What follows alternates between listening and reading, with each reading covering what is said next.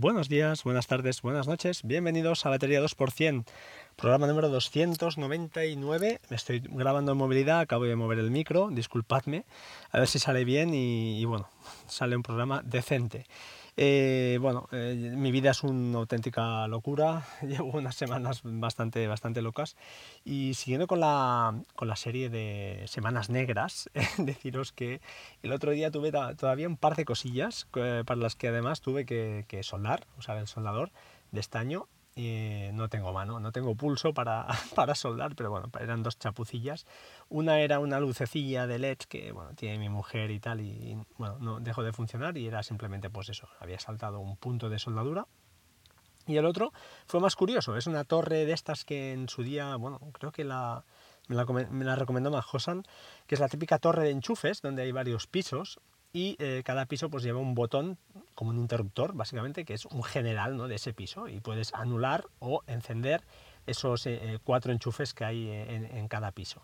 Total, que la última, la última planta, para que nos entendamos, el último piso de, enchufes, pues dejó de funcionar. Mirando, pues ves rápidamente que el interruptor había dejado de funcionar, estaba roto, la desmonté y efectivamente, pues nada, otro punto de soldadura. Tuve que, bueno, además el interruptor en sí llevaba una pieza de plástico, estaba rota y decidí, pues oye, no, hace falta, no lo uso, es que no, no, lo pulso nunca, no le he pulsado nunca ese botón y misteriosamente, pues oye, mm, cedió. Eh, total, que le pegué un par de, de gotas de estaño y, y ya está. Y, ya tenemos eh, otra vez el enchufe o la torre de enchufes funcionando. Mm, bueno, son desgracias mínimas comparadas con lo que con todo lo que está sucediendo, por supuesto, no era en plan para quitarle un poquito de hierro al asunto. Desde aquí, pues oye, un abrazo al bueno de Carlos de Reflex Podcast, pues porque, porque como habréis escuchado, o si no lo habéis escuchado, pues eh, el último episodio pues ha sido bastante, bastante duro. Eh, los fotógrafos, él es fotógrafo profesional pues lógicamente es un año eh, desastroso y, no es fácil. O sea, yo cuando lo pienso digo, ostras, no, no sé. Realmente es, es muy complicado. Desde aquí, eh, un recuerdo a Eden Expósito, acabo de ver que acaba de bueno, eh, acabar de ver una película en, mi Plex. Sigo, sigo con lo que, con lo que había. nada, Carlos, que, las cosas están muy difíciles y, para este tipo de profesiones, pues todavía más, ¿no? Entonces, bueno, eh, nada, mi más eh, sincero abrazo desde aquí porque somos amigos casi diría, y hace unos añitos que nos conocemos, hemos grabado juntos muchas veces, han salido programas muy muy chulos con, con los Carlos, con los dos Carlos, y, y, sabe mal, ¿no? Cuando alguien lo está, está pasando mal, eh, es muy jodido y es muy difícil porque la ayuda que necesita no se la puedes dar, que básicamente es económica. Y tampoco la aceptaría, lo conozco que, que es un tipo de, por lo que me comentó, pues bueno, en principio resistirá, pero, pero se pasa mal porque no puedes trabajar, no puedes eh, realizarte ¿no? como persona y es, es, muy, muy, muy fastidioso. Así que muchos ánimos a todos los que estéis en esa situación y vamos a hablar de tecnología, vamos a hablar de cosas para, oye, subir el ánimo, desconectar un poco de los problemas, que también es bueno. Y nada, empezamos con Things, ¿vale? Mm, Things es mi aplicación para, para tareas, eh, lo ha sido desde que sacaron Things 3 eh, compré el iPad y no lo dudé, apliqué la aplicación para, para el iPad y estoy 100% satisfecho con ella. Eh, quizá seguro, no es OmniFocus, seguro que tiene mil cosas que se podrían mejorar, entre ellas, por, por ejemplo, poder compartir tareas ¿no? a nivel colaborativo pero eh, para mí es suficiente. Es lo, tengo esas áreas creadas, esos proyectos, mis cuatro cosillas. Tiene interacción con shortcuts, que tengo uno muy chulo creado que me permite, pues, que por cierto lo he mejorado bastante, que permite pues eh, escanear, adjuntar una foto, lo que sea, y me genera el link mediante una acción de Toolbox Pro, eh, Toolbox, esa app que ya os hablé en su día, y es fantástico fantástico porque tengo la, la, tarea con el enlace al fichero que, que sea o a los ficheros que, que sean. Así que bueno, eh, Things para mí imprescindible. Han añadido Scribble, han añadido como no widget, que lo uso, es de los pocos que uso. No voy a hablar de widgets, no voy a hablar de correas, eh, no voy a hablar de cosas de que me aparece a iOS 14. Mm, creo que hay muchos podcasts que ya lo están comentando y ya estoy un poco cansado, saturado de estas cosas. Os voy a hablar de Nicegram. Nicegram es esa aplicación que me descubrió Chinom, que es el sustituto eh, de Telegram es una virguería. Y además hoy justamente han volcado una, un update nuevo con soporte para el Apple Watch, que es verdad que era, faltaba ahí, pero bueno, funcionaba con la aplicación de Telegram, si la tenías también, así que no, no había ningún problema. Y para mí es fantástica. Además han modificado un poquito la, el entorno de, usuario, de presentación, eh, lo que es el, Me sale el frontend, pero no, sería como, bueno, la interfaz de usuario. Y para mí, oye, la aplicación perfecta de Telegram es, sin duda mi, mi preferida. Em, también comentaros, eh, en cuanto a widgets, que ya os he dicho que no hablaré de widgets, pero sí que deciros que uso eh, uno de Varis, eh, la aplicación esa que es para la gestión de, Plex, que es fantástica, es, un, es el mismo desarrollador que Tautuli y es una aplicación que a mí me maravilla. Le he pasado unas features al amigo, al desarrollador, a ver si me las, o si me las hace, o si las hace, o, si las cree interesantes. Y ah, también comentaros que utilizo el widget de Super Shift, que es esa aplicación que también creo que sorteé aquí, que era para la gestión de turnos. Eh, para mí es la aplicación que uso, eh, me va bien, funciona y oye, perfecta. Total, pues Varis, Supershift, Things y una del tiempo. Una del tiempo que ya os comentaré. Tampoco la encontré por ahí, creo que la comentó una chica que tiene un blog, que no recuerdo el nombre, pero está, está bastante bien. Aunque me molesta un poco tener que descargar, que es ese punto, ¿no? Tener que descargar una aplicación para solo usar el widget, porque el widget es, es chulo. Es un poco, ah, es un poco una cosa que no me gusta, pero claro, te, enamoras de, la, de, cómo está hecho, con qué gusto está hecho ese widget, que realmente está muy bien, y, y oye, pues eh, caes en la trampa. Bueno, es lo que me ha pasado a mí. Eh, otra cosilla que es que otra cosilla que os quería comentar era al respecto de WebDAP. WebDAP es ese protocolo que, que bueno, no, no es bueno para todo, pero para determinadas cosas va muy, muy, muy bien. ¿Y qué es para lo que va muy bien? Pues yo en mi caso, eh, fijaos, ahora estos días o estas primeras semanas de cole, pues te llegan varios papeles para, eh, para firmar, para que los lleves al cole, los devuelvas firmados, o los envíes por, o los envíes por PDF, lo que sea, ¿no? Eh, lo que hago yo es trabajar con PDF Expert, como no, y con el Apple Pencil, que va muy bien, pero a la hora de grabar los documentos, guardarlos, los podría guardar en iCloud, pero yo prefiero que este tipo de documentación, este, la documentación sensible ya no la guardo en, ninguna nube, o si la guardo en una nube va cifrada como copia de seguridad, pero la guardo en mi NAS. Y en el caso de PDF Expert, pues tiene una integración, mm, varios tipos de integraciones. Una de ellas es mediante WebDAP. he habilitado el servidor de WebDAP en el NAS, no he abierto ningún puerto y ya que yo cuando salgo de casa, pues tanto el iPad como, como el teléfono, mediante WireGuard, pues estoy conectado permanentemente por VPN, así que no tengo ningún, ningún problema. Comentarlo por si a alguien le interesa. En su día creo que con OnCloud, el bueno de David, que David, si me está escuchando, muchas gracias, siempre ese es un, figura, tío, eh, pues me pasó como, como usarlo por, por OnCloud y, la verdad es que no estoy usando OnCloud por ese, por ese tema que os comenté ya, que, que los ficheros cargados localmente eh, pues tienen que pasar por el aro porque tiene que guardarlos en la base de datos, supongo, indexarlos, y no me gustó. Eh, utilizo, estoy utilizando muchísimo eh, Drive para, para Synology, que realmente va muy, muy, muy bien, muy bien. Tiene cosillas, pero va muy, muy bien. Estoy, estoy encantado con un descubrimiento. Y al final son esas cosas, esas herramientas que cuando, hasta que no las necesitas y las usas a fondo, no ves sus, sus miserias y sus virtudes. Pero bueno, ahí, ahí lo dejo. Más cosas, eh, bueno, ya sabéis que con iOS 14 podemos eh, poner nuestros eh, gestores de correo y nuestros navegadores ya por defecto, los que queramos, en mi caso Spark, aplicación de Riddle que en su día ya aposté por Riddle para tanto Scanner Pro como PDF Expert. estoy encantado con, estas aplicaciones que, que hacen esta gente.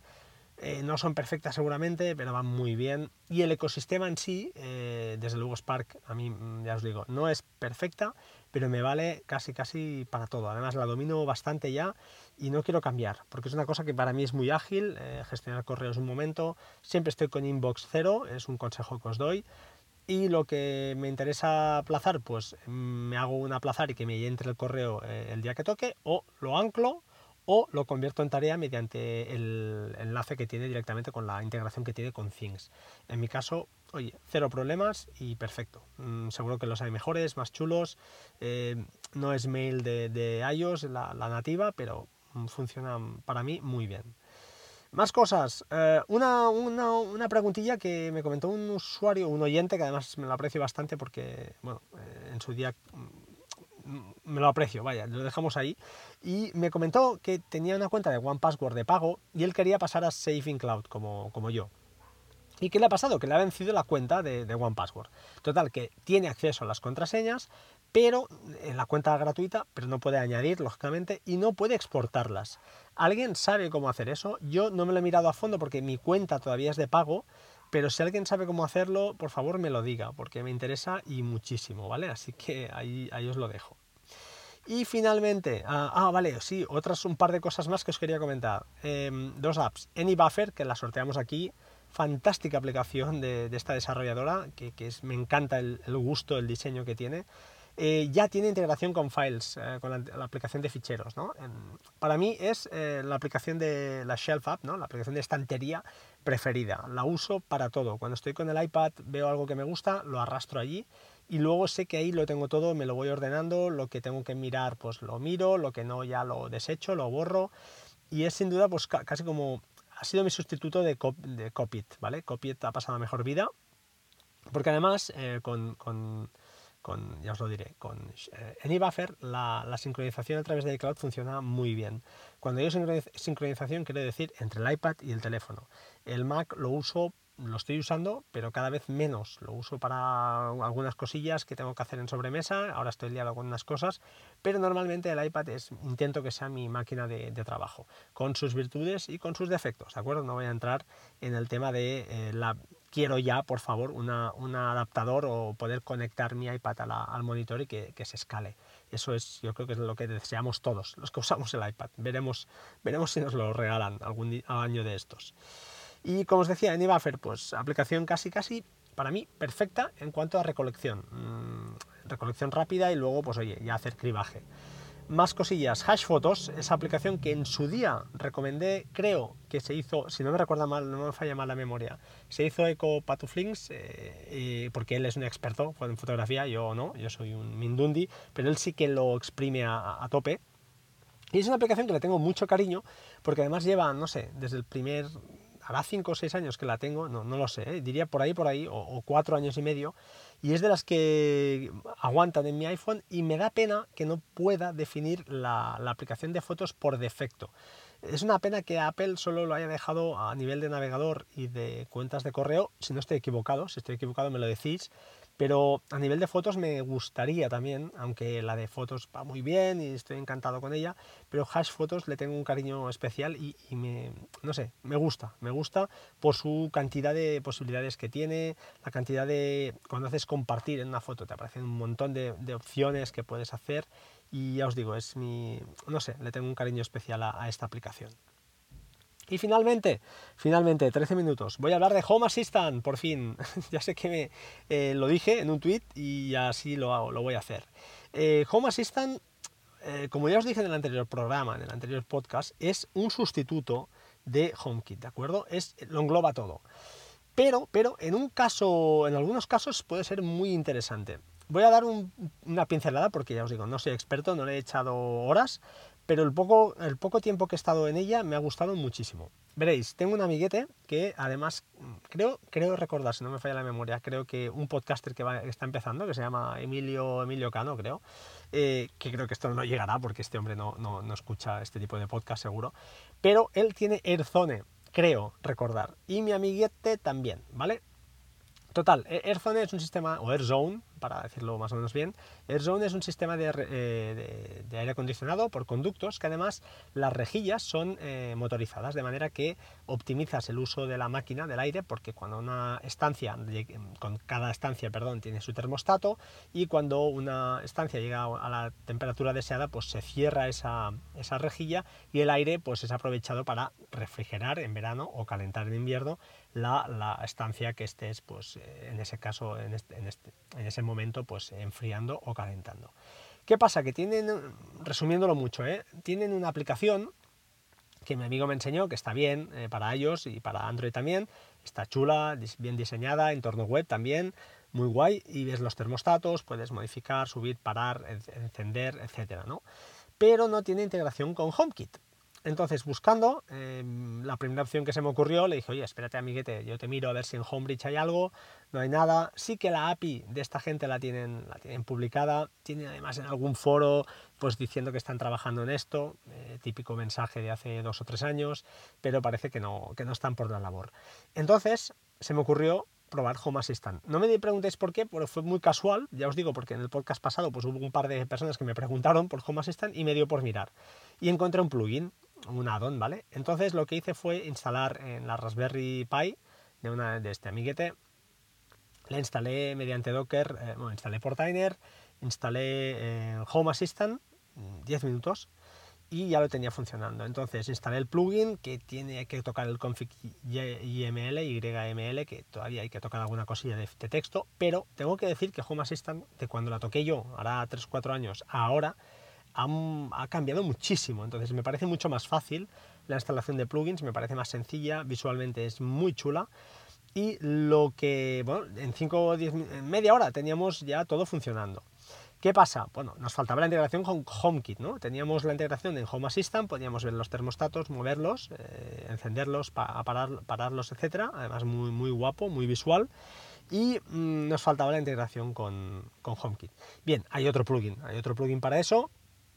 Creo que se llama, no recuerdo el nombre, eh, a ver si lo puedo ver. no sé si lo podré ver porque no tengo el Home Assistant del, del amiguete aquí, pero eh, hice unas capturas. Y bueno, la cuestión es que hay un plugin para HomeKit, creo que se llama HomeKit Profile o algo así. Lo instalas y enseguida te expone todo lo que tengas en, en Home Assistant, lo expone a través de un puente, igual que Homebridge, a HomeKit. Claro, entonces a partir de aquí ya puedes hacer las virguerías que se te ocurran. Mm, ya os digo, mi amigo tiene algún sensor en un par de puertas y eh, justamente la, del comedor hicimos una prueba, una automatización y decir, oye, si se abre la puerta del comedor y el aire está encendido, el aire está enfriando, para que se pare el aire, porque no tiene sentido abrir la puerta del balcón y estar gastando, gastando aire acondicionado, ¿no? Eh, gastando energía. Em, y luego al cerrar hicimos lo contrario, o sea, al cerrar la temperatura del, comedor, en ese caso, es superior a 20, no recuerdo, 26 grados o 25 grados, pues en, enchega el aire y enfría hasta, pues esto, hasta 24 y medio o 25 grados.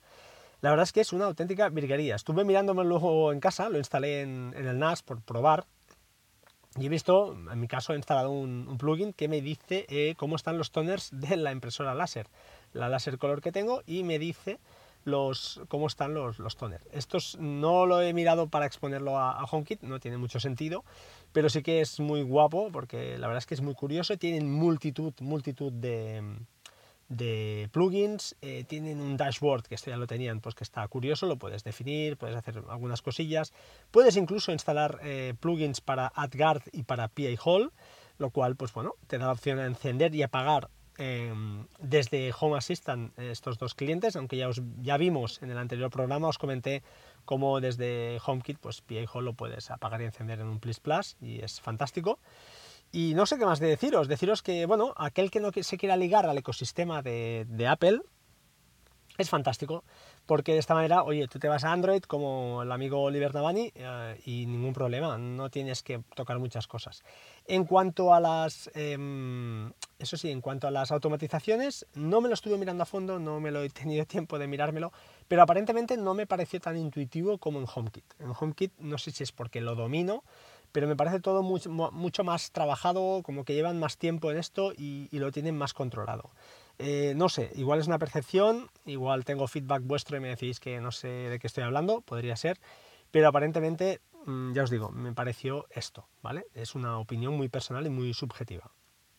Y para finalizar, cerrando el tema Home Assistant ya, me voy al tema de Raspberry Pi.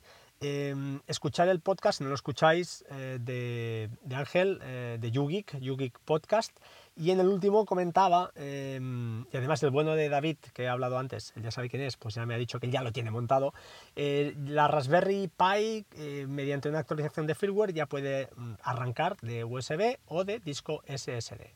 Y oye, es una virguería. Me ha dicho Ángel que es como tener un equipo nuevo, es una sensación como de estrenar algo, ¿no?